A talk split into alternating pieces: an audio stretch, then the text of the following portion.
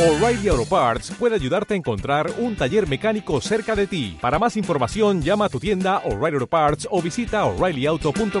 oh, oh, Parts.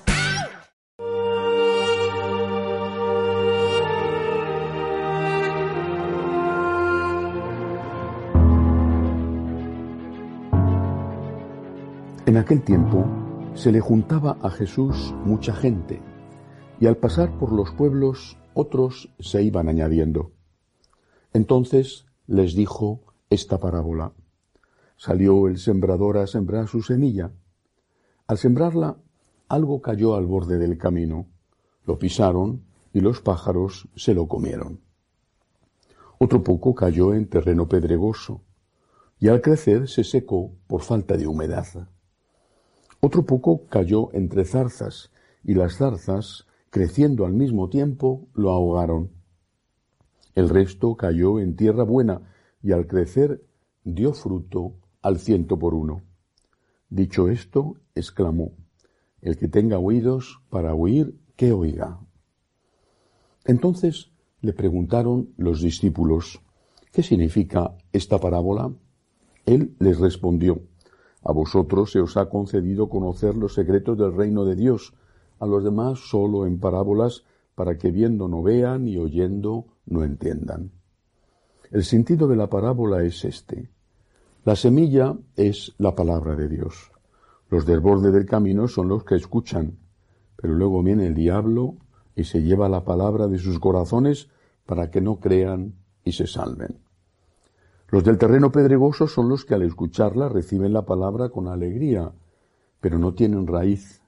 Son los que por algún tiempo creen, pero en el momento de la prueba fallan. Lo que cayó entre zarzas son los que escuchan, pero con los afanes y riquezas y placeres de la vida se van ahogando y no maduran. Los de la tierra buena son los que con un corazón noble y generoso escuchan la palabra, la guardan y dan fruto perseverando. Palabra del Señor. Si la humilía tiene como objetivo la explicación del Evangelio y la eh, adaptación a nuestra época, es decir, qué nos enseña ese Evangelio a nosotros ahora, en este caso la homilía está hecha porque Jesucristo la hace Él, es decir, Él explica la parábola a los apóstoles. Eso no significa que no tengamos algo que, decir. Lo primero es hacer un examen de conciencia. ¿Cómo es mi tierra? ¿Cuál es mi situación? El Señor establece, por ejemplo, dice que hay algunos que no son malos, que acogen el mensaje y lo acogen con alegría, pero que están tan, tan ocupados Dice, dice Jesús que son aquellos que los afanes, las riquezas y los placeres de la vida los van ahogando. No tienen tiempo para Dios. Estoy tan ocupado. Soy tan importante. Usted no sabe lo importante que soy yo.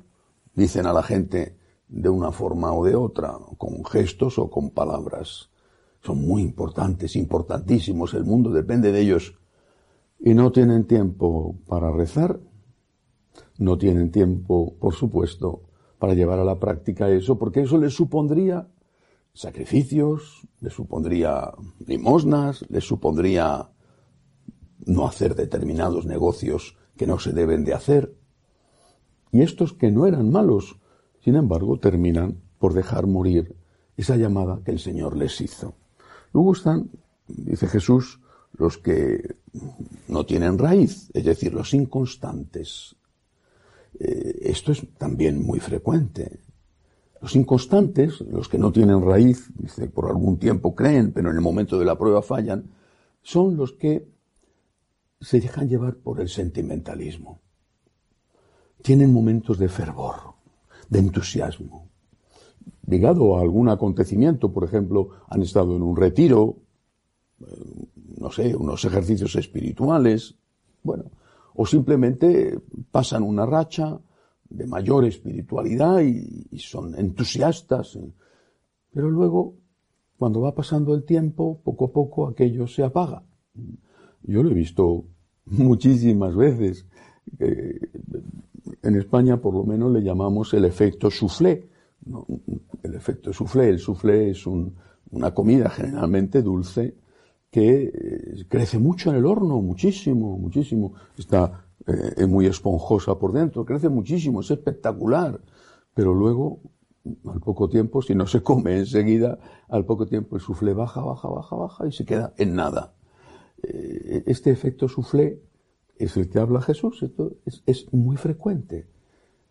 Sucede, por supuesto, con los jóvenes, entusiasmo, bueno, en, mi época, pero también sucede con los adultos. Eh, sí, te llenas de fuego, de entusiasmo, pero después no eres capaz no solo de soportar los problemas de la vida, sino que no eres capaz de soportar la rutina, el día a día. Claro que esto sucede no solamente con Dios nuestro Señor, con la espiritualidad, sino que sucede también, por ejemplo, con las relaciones humanas. Están llenos de entusiasmo. Se comen a besos u otras cosas.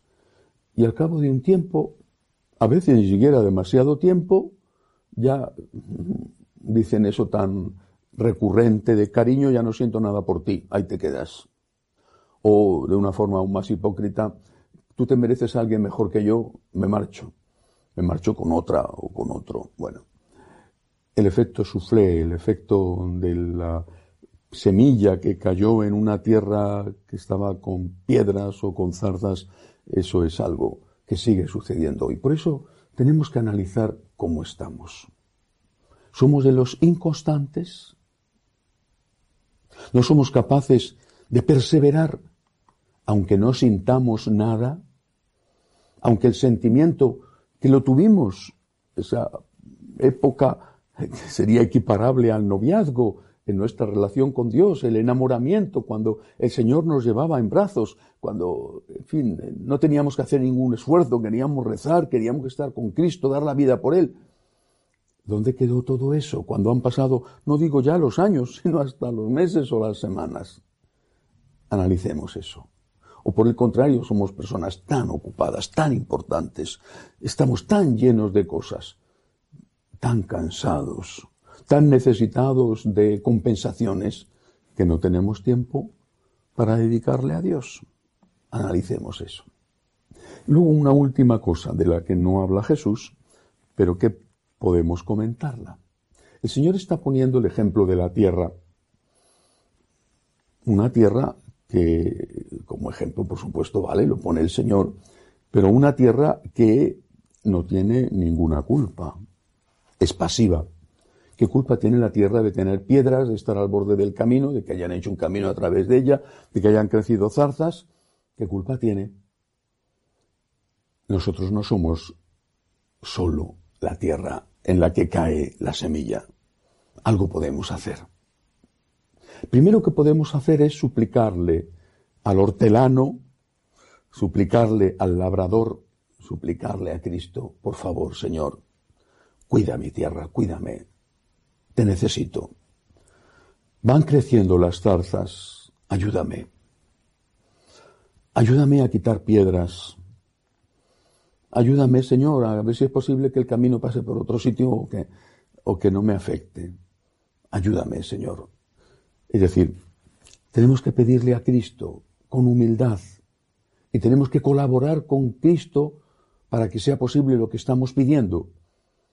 Tenemos que pedirle al Señor, ayúdame a no estar tan preocupado por las cosas de este mundo. No digo a no estar preocupado, tenemos que preocuparnos, pero no tan preocupado que esa preocupación me aleje de ti.